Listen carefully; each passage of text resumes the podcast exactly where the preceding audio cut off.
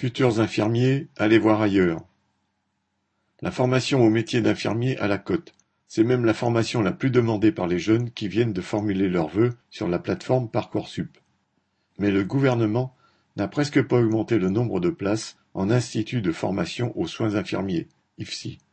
Un peu plus de 10% des lycéens de terminale, mais aussi des adultes souhaitant reprendre des études, soit environ 85 000 futurs étudiants, ont déposé un vœu sur Parcoursup selon une procédure qui a pris fin le 8 avril pour commencer une formation d'infirmier à la rentrée prochaine dans l'un des 330 IFSI du pays.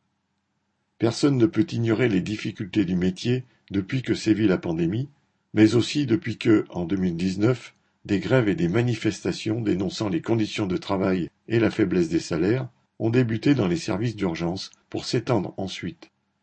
Malgré cela, ceux qui aspirent à devenir infirmiers pour soigner les autres sont de plus en plus nombreux, ce qui vient contredire un certain discours contre la jeunesse prétendument démotivée et futile.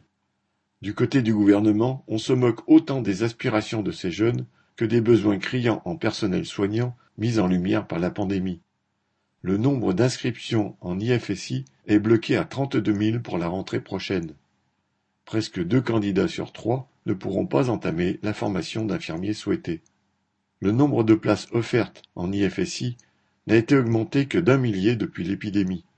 Le pays comptant plus de 1300 établissements publics de santé, cela fera dans les trois ans moins d'une infirmière supplémentaire par hôpital. D'un côté, il y a les discours d'un Véran, ministre de la Santé, assurant tout faire pour lutter contre le Covid.